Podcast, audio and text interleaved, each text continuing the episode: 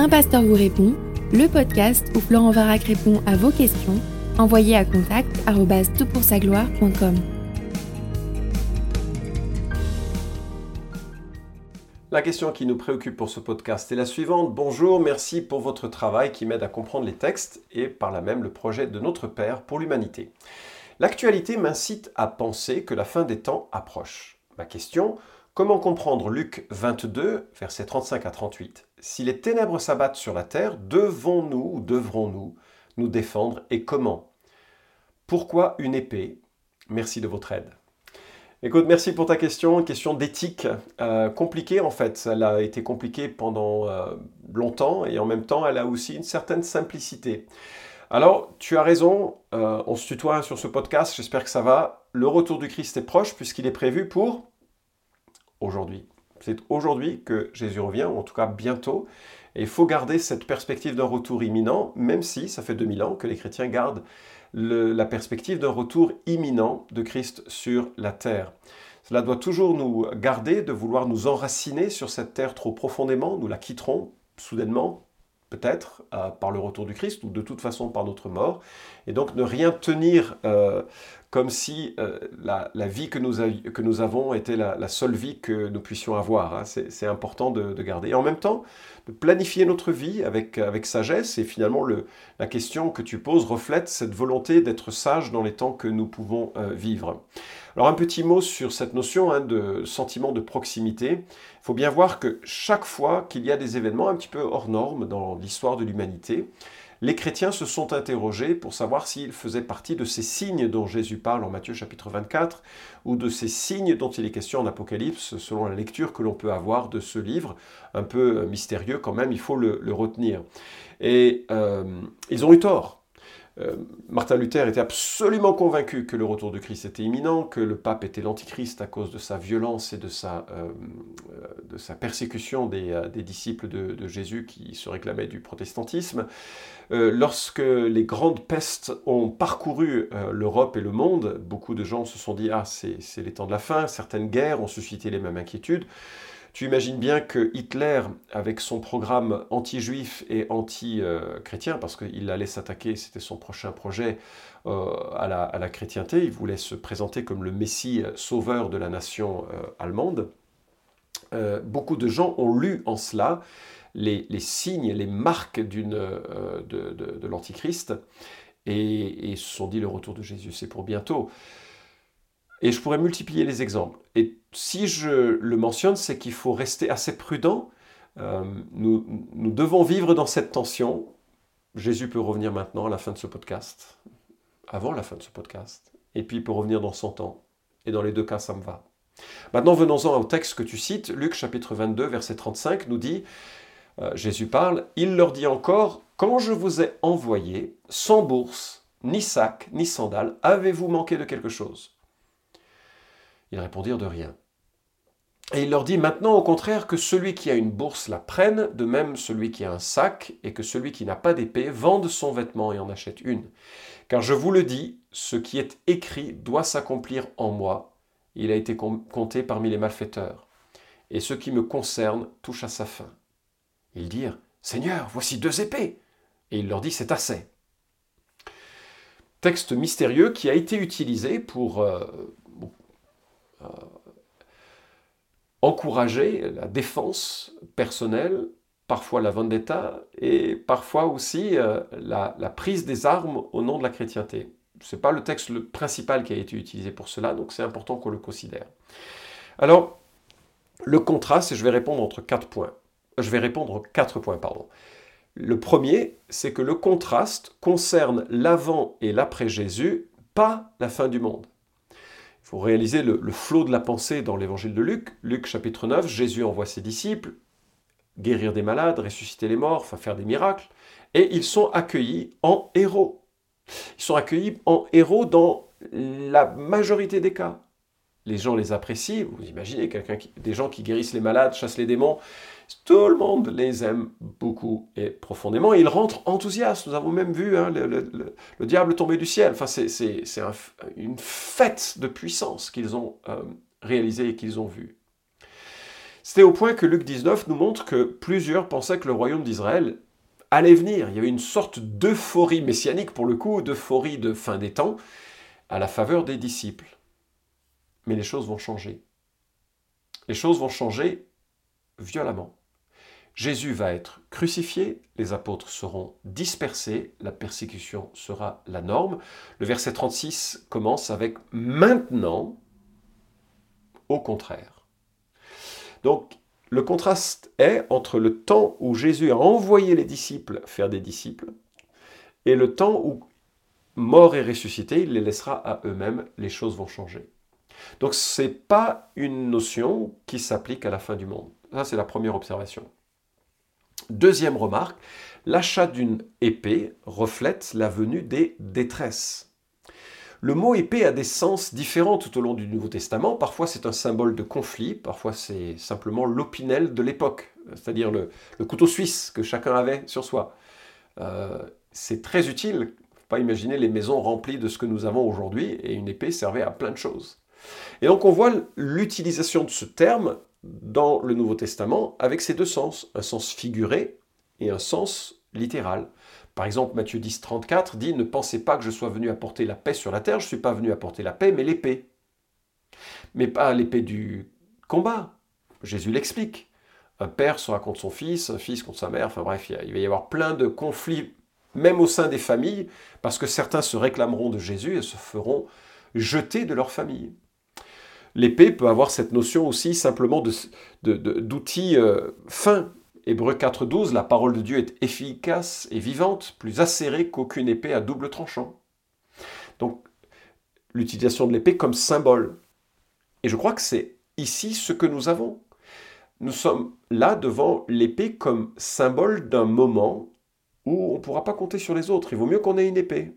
Quand vous, voyagez, enfin moi j'ai eu le privilège avant Covid de voyager énormément et euh, je ne venais pas avec mon opinel, je ne venais pas avec euh, mes ustensiles de cuisine. J'allais, j'étais accueilli, j'étais hébergé, on prenait soin de moi. C'est un peu ce qu'ont vécu les, les, apôtres, les disciples. Oui, mais les choses, les, choses vont changer maintenant. Jésus va partir et ils vont connaître la persécution. Mais il faut vraiment qu'ils soient autonomes dans leur gestion la vie, vaut mieux qu'ils aient une épée. Ma troisième remarque, c'est que l'épée ici est le symbole pédagogique et non une arme de défense. Et je pense que euh, Luc, bah, bien sûr je le crois, Luc a vraiment inspiré, euh, a vraiment été inspiré par l'esprit de nous rapporter ce dialogue. Parce que je conçois que les apôtres aient compris, ah, il faut que je m'arme et que je sois prêt à prendre mon arme pour défendre mes intérêts ou les intérêts de euh, Christ. Et donc il se précipite, hein. tu vois à la fin de ce texte, il dit ah ben voilà deux épées, on est prêt, on va se battre. Qu'est-ce que dit Jésus? Ah, Ça suffit, hein ça suffit. Oui, mais quelques, quelques temps plus tard, qu'est-ce qui va se passer? Lorsque Jésus se fait arrêter, nous lisons en Luc 22, 49, ceux qui étaient avec Jésus, voyant ce qui allait arriver, dirent Seigneur, frapperons-nous de l'épée? Et l'un d'eux, on sait que c'est Pierre, frappa le serviteur du souverain sacrificateur et lui emporta l'oreille droite. Mais Jésus prit la parole et dit Tenez-vous là, tenez-vous-en là, pardon. Puis il toucha l'oreille de cet homme et le guérit. Il n'y a aucune ambiguïté dans la perspective du Seigneur. Il n'est pas possible d'imaginer un appel aux armes pour les chrétiens. Ok? C'est impossible. Parce que justement, ce récit nous montre que les disciples étaient prêts à prendre les armes, et Jésus dit c'est assez, et il le montre de façon très concrète lorsque Pierre utilise son épée pour s'attaquer au serviteur du souverain sacrificateur, et Jésus le désapprouve. On ne prendra pas les armes. D'ailleurs, il faut réaliser que le christianisme a vécu une véritable révolution théologique en trois siècles. À partir du IVe siècle, Constantin va favoriser le christianisme et Théodose, euh, à la 384, 381, je ne sais plus, va imposer dans son édit le christianisme aux autres. Et petit à petit, le bras armé de l'État va défendre ou militer pour le christianisme. Et nous avons le glaive, l'épée, qui va s'associer à la croix. Mais pendant les trois premiers siècles du christianisme, ça n'a jamais été le cas. L'historien Jean Flory, qui s'est penché sur la notion de djihad et de croisade, pour essayer de voir quelle était la différence, note résolument, et je cite, Le christianisme prêché par Jésus se présente dès son origine comme une religion de paix, réprouvant et condamnant l'usage de la violence et des armes.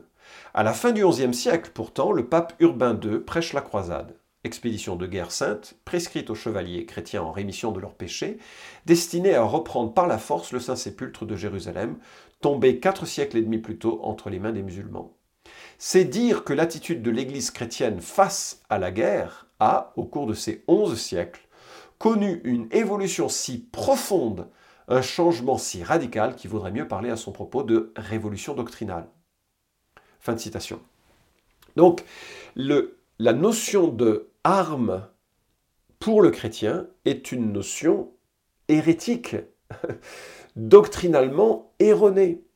Il n'y a pas à prendre une épée et à se défendre. Quatrième remarque que je ferai sur ta question, la défense civile ne saurait être individuelle et encore moins religieuse.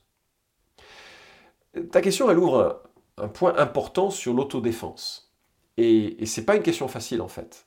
La manière normale d'envisager la défense, c'est de laisser Romains chapitre 13 s'imposer, c'est-à-dire de laisser à César le soin de défendre ceux qui font le bien et de punir ceux qui font le mal. C'est-à-dire que l'État a une autorité que Dieu lui a confiée de minimiser les effets du mal dans la société.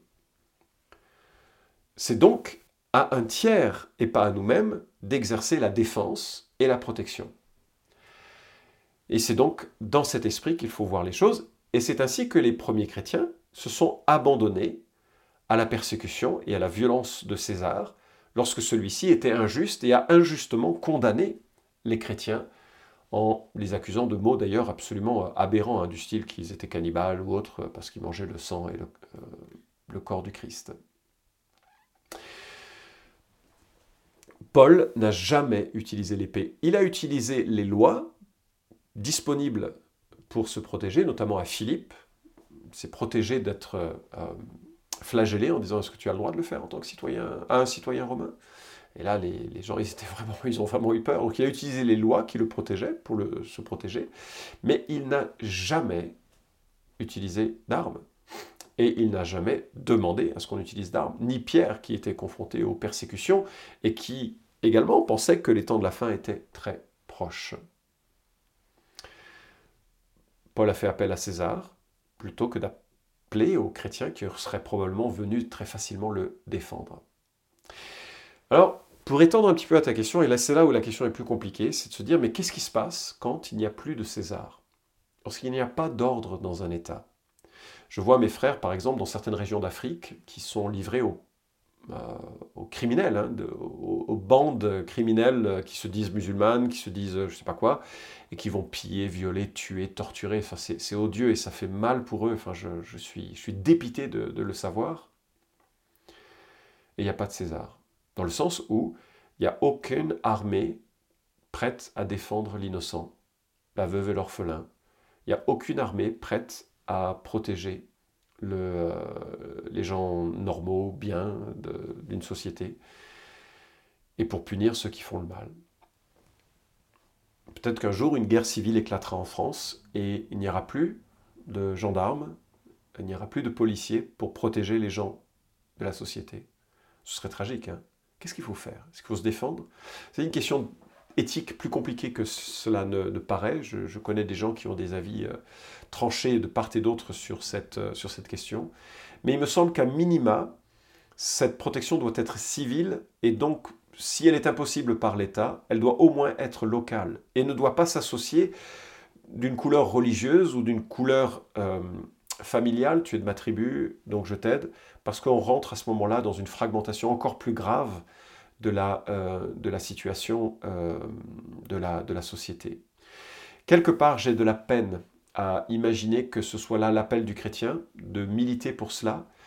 Nous sommes euh, invités à être des artisans de paix, quitte à en payer le prix, et à garder en tête que notre vie sur cette terre est un pèlerinage. Jésus le dit ainsi Ne craignez pas ceux qui tuent le corps et qui ne peuvent tuer l'âme, craignez plutôt celui qui peut faire périr l'âme et le corps dans la géhenne. Et là, il parle de la seconde mort et craindre Dieu est préférable. Si quelqu'un nous euh, massacrait à cause de notre foi, ce serait terrible, ce serait terrible aussi et surtout de voir nos, nos proches passer par là.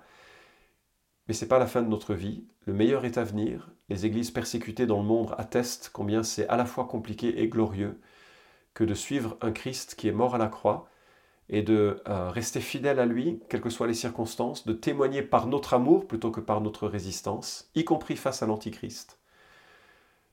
Témoigner par notre amour euh, la violence que peut créer le mensonge ou que peut créer le, diable auprès de ceux qui nous entourent. Donc en tout cas, d'épée euh, à utiliser pour se protéger, non. Euh, ni dans le temps présent, ni dans le temps à venir en tant que chrétien. Après, euh, voilà, j'ai donné quelques pistes pour des, situations un petit peu plus nuancées euh, que pourraient être ces questions éthiques dans des environnements différents, mais j'espère en tout cas avoir répondu à ta question sur l'évangile de Luc et le port de l'épée. Vous pouvez suivre cette chronique hebdomadaire Un pasteur vous répond sur SoundCloud, iTunes et Stitcher Retrouvez les questions déjà traitées sur toutpoursagloire.com. Si vous aimez ce podcast, merci de le partager sur les réseaux sociaux et de laisser une note sur iTunes. À la semaine prochaine!